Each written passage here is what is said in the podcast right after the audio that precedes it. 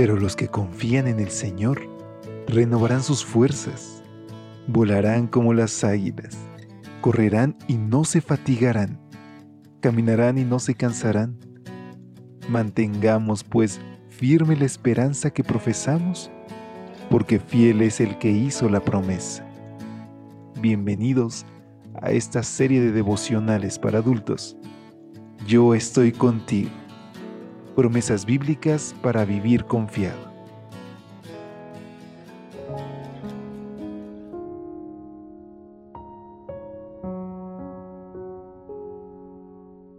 Hola, ¿qué tal? Muy buen día. ¿Cómo te encuentras hoy? Ya es lunes 13 de marzo y por la gracia de Dios hoy tenemos la oportunidad de escucharnos en una edición más de este tu espacio de lecturas devocionales para adultos para recordar las grandes y múltiples promesas de nuestro Dios.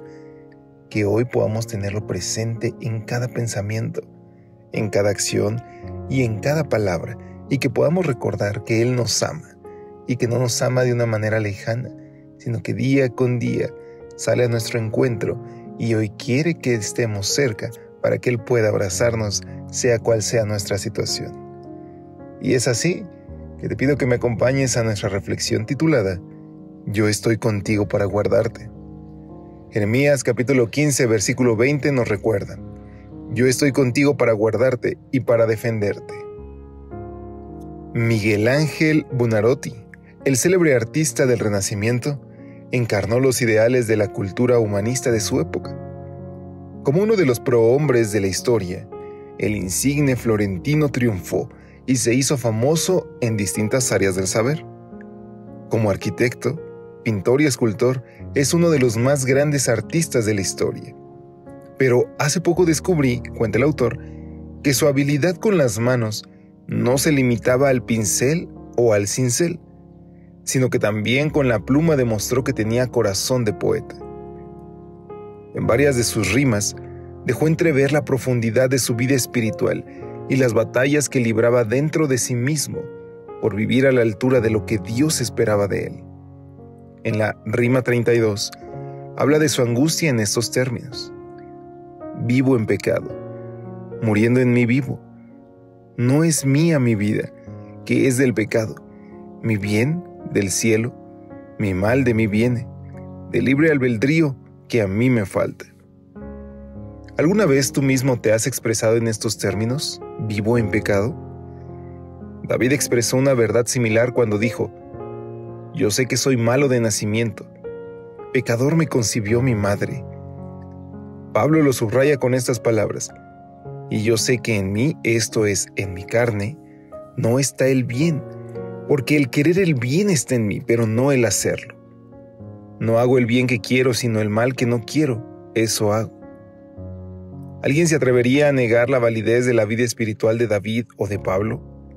Claro que no, puesto que la grandeza espiritual comienza cuando reconocemos nuestra pequeñez y derramamos nuestra alma ante Dios. Miguel Ángel parece encontrar la solución a sus conflictos en la rima 33. Desnúdame de mí y con tu escudo de piedad y tus verdaderas armas, defiéndeme de mí mismo. Él le pide a Dios que lo desnude de sí mismo y que el escudo y las armas divinas lo defiendan de su peor enemigo, el propio Miguel Ángel. Sin importar si nuestro peor enemigo está dentro de nosotros, la promesa de Dios sigue siendo firme. Yo estoy contigo para guardarte y para defenderte. Dios puede defendernos incluso de nosotros mismos. Qué grande promesa, queridos amigos, porque en esta vida, ¿cuántos no nos hemos desgastado en querer superar algunos conflictos, tentaciones, pruebas? Y muchas veces al vernos a nosotros mismos, encontramos únicamente fracaso. Pero sabes, Dios tiene la victoria y es posible en el nombre de Cristo. Por eso yo te invito a que hoy le entregues tu batalla a Dios que puedas reconocer tu debilidad y que permitas que Él abogue por nosotros. Te invito a que te unas conmigo en esta oración. Querido Dios, hoy Señor reconocemos nuestras fallas, reconocemos también nuestra flaqueza y que Señor muchas veces cedemos a la tentación. Por eso hoy te rogamos que nos libres de nuestro pecado, que nos libres de nuestras tentaciones y de nuestra debilidad humana. Te entregamos completamente nuestras fuerzas Todo te pertenece, Señor, y te lo entregamos en el nombre de Jesús.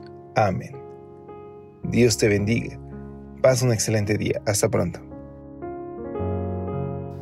Gracias por acompañarnos. Te esperamos mañana. Te recordamos que nos encontramos en redes sociales. Estamos en Facebook, Twitter e Instagram como Ministerio Evangelite.